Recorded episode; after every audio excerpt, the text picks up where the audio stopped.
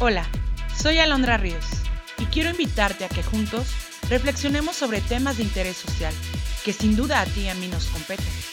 En el micrófono de Alondra plantearemos el análisis, la reflexión y crítica a través del discurso. Soy licenciada en comunicación, cuento con una maestría en investigación, una maestría en educación y una maestría en administración de empresas. Actualmente estoy cursando el doctorado en educación. Me gusta leer, me gusta cantar, actuar, conducir. Soy directora y mamá también. ¿Me acompañas en esta aventura? Capítulo 2. ¿Cuál es el enfoque intencional en las ciencias sociales? Hola, qué gusto saber que me escuchas. El día de hoy, en el micrófono de Alondra, analizaremos a las ciencias sociales desde una perspectiva estructuralista e intencional. Hoy aquí conmigo se encuentra compartiendo micrófono, ideas y teorías mi estimado Salvador Pérez, quien ha estado inmerso en el ámbito de la educación desde hace más de 10 años. Él es licenciado en Comercio Internacional y cuenta con una maestría en Educación. Ha sido testigo de los cambios relevantes en las ciencias sociales. Salvador, ¿cómo estás? ¿Qué tal, Alondra? Muy bien, muchas gracias. Gracias por invitarme a compartir contigo este espacio. Sí, como dices, actualmente existen distintos modelos de los cuales eh, pues surgen, eh, estos modelos surgen con el fin de dar explicaciones, de encontrar respuestas, encontrar motivos que hacen, pues esto hace cada día más relevante a las ciencias sociales. Y además, Salvador, pues permiten que cada día se vaya marcando una diferencia sobre todo con base a las ciencias naturales. Así es, solo que tenemos que partir y entender primeramente en qué consiste eh, una explicación como tal. Buen punto. La explicación es el objetivo teórico de la ciencia, entendida como un conjunto de teorías. Sin embargo, es importante mencionar que se han generado una serie de debates entre los expertos y por ello pues contamos con diversas posturas y por consecuencia teorías. Además, es muy rico este proceso, Chava, eh, porque nos permite contar con diferentes perspectivas, Creo que finalmente es la manera en cómo podemos seguir conociendo, comprendiendo, incluso apegados a las características de las ciencias sociales, pues es latente el cambio.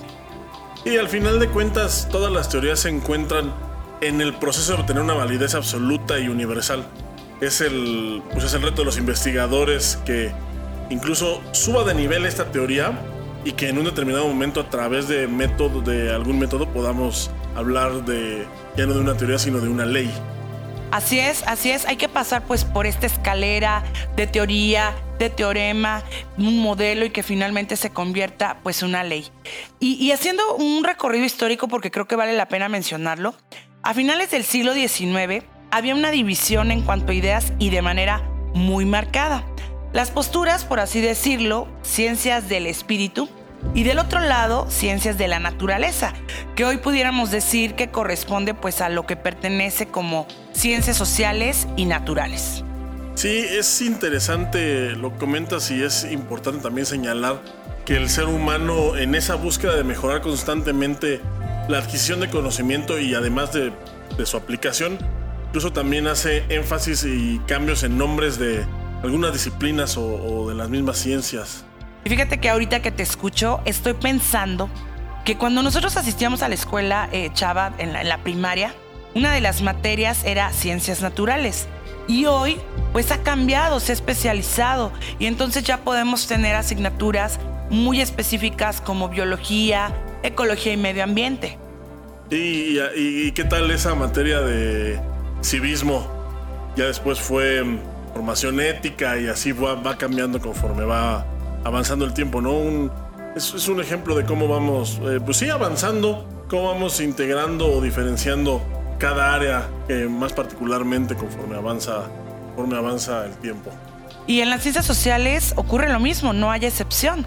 Estoy ubicándome ahora en 1971, donde un autor, Wright, distingue dos tradiciones, la aristotélica y la galileana y cada una de ellas con objetivos metodológicos distintos, orientados a la comprensión y a la explicación, que es nuestro punto de partida.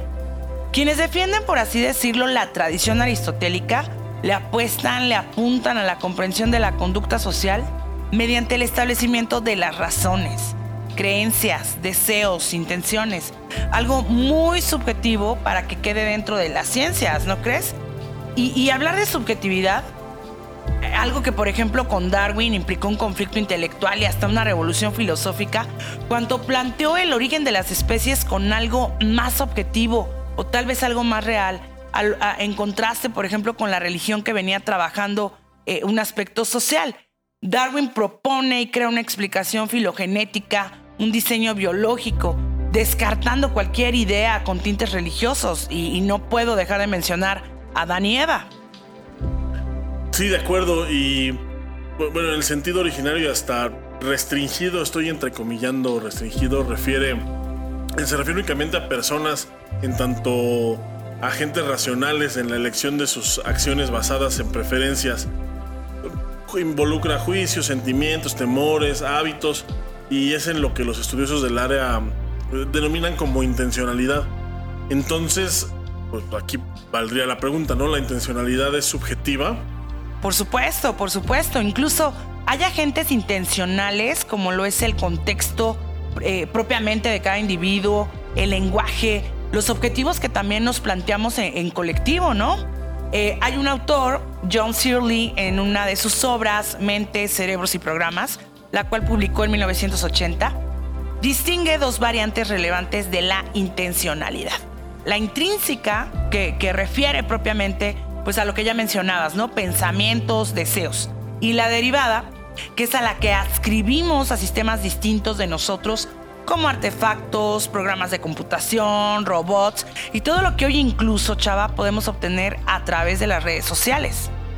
justo el carácter intencional de los sistemas ha sido objeto de un montón de discusiones. Claro, y, tengo que mencionar un aspecto que hasta gramaticalmente pone en tela de juicio el concepto y la escritura de la palabra. Kine, un autor, le escribe con ese intencionalidad y la entiende como una propiedad del cerebro. Pero también vamos a encontrar la palabra, chava, con C, me refiero a cómo le escribimos. Y esta, eh, pues, adquiere un sentido eh, eh, con base a decisiones, a deseos. Y la mayoría de las teorías dentro de las ciencias sociales han sido reconstruidas desde una perspectiva intencional. ¿Cuáles podrías mencionar tú? Fíjate que hay varias, ¿no? Pero, pero sí creo que vale la pena destacar tres que me parecen las más relevantes en las ciencias sociales. Muy en particular esta relación con la economía, que sin lugar a dudas eh, va también de la mano con la lingüística, que son eh, pues de las disciplinas que más desarrollos han logrado. También es importante eh, aquí referir, hacer mención a la teoría de la elección racional, la teoría de las decisiones, que surge cuando precisamente hay una incertidumbre asociada a algunas alternativas y está también la teoría de juegos, que es una extensión de la teoría de las decisiones, cuando la incertidumbre viene dada pues por acciones de otras personas. Y el juicio, eh, eh, ¿qué valor juega el juicio en, estas teorías? Mira, eh, en estas teorías, como ya lo han mencionado también y rescatado otros autores, la mayoría de las decisiones de la gente dependen de la capacidad del individuo para evaluar y sintetizar la información que considera pertinente. Es decir, depende eh, eh, de, pues básicamente el 100% del juicio, como te darás cuenta. ¿Y qué opinas de la teoría del equilibrio general propuesta por Nash, por ejemplo? Excelente teoría y además, ¿sabes que Esta es mucho más racional. Por consecuencia, pues también adopta mejores estrategias. Digo, no en balde obtuvo el Premio Nobel de Economía en 1994. Esta teoría ha tenido implicaciones, aplicaciones nuevamente en economía, en psicología, en derecho y hasta en ecología, chava. Sí, también se ha utilizado para la resolución de conflictos en empresas e instituciones y pues ha dado buenos resultados, ¿eh? Sí, así es. E incluso, digo, no me dejarás, eh, no podemos dejar de mencionar o hablar sobre el dilema del prisionero, donde la cooperación maximiza la ganancia y que tiene mucha aplicación con lo que estás diciendo, la resolución de conflictos en, en empresas. Oye, ¿y cómo relacionarías o cómo, o cómo se podría relacionar o validar una teoría desde el enfoque de la intencionalidad, pero ya en el mundo real? Buena pregunta. Hollis, otro, otro autor, propone que hay que combinar ese ser individualista que busca maximizar sus utilidades en un contexto social. Por lo tanto, considero que haciendo esta combinación o mancuerna es como podremos obtener grandes resultados en algo que es real y que surge, que deriva de lo subjetivo como lo son los deseos, las intenciones. Incluso me parece que puedo eh, ejemplificar con algo tan cotidiano como es una relación de pareja. Cada uno, como individuo, pues tiene deseos, tiene intereses, ¿no?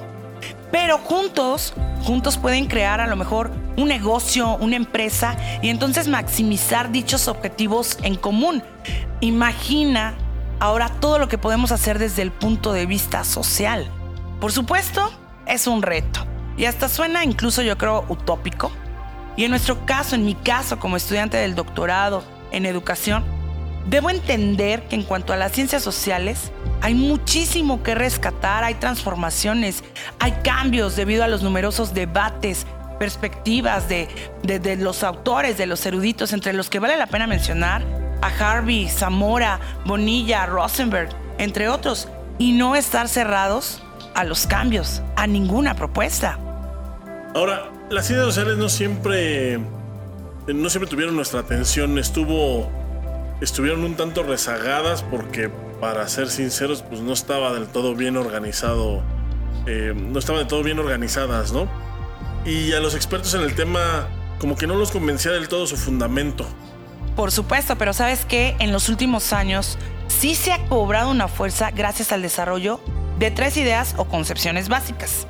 Uno, la conexión con la filosofía de las ciencias. Digo, la filosofía es la madre de las ciencias y bueno, no podríamos dejar de, mencionarla hoy, ¿no? Dos, la transformación. Y tres, los nuevos enfoques que, permiten comprender la realidad social y la práctica de las ciencias sociales. Y cuando hablamos de ciencias sociales, debemos pensar en métodos, en prácticas, en compromisos que incluso nos permiten eh, tener esta guía de las investigaciones propias pues, de las ciencias sociales. Y te tengo un reto, chava, te tengo un reto. No hay mucha investigación ni propuesta en nuestro país. Sería bueno hacer algo. ¿O tú qué opinas? Acepto el reto, Alo, por supuesto. Yo te acepto el reto y, además te reitero mi agradecimiento por haberme tenido aquí en este, en este espacio. Ojalá que podamos coincidir muy pronto nuevamente con, este, con alguno de estos temas.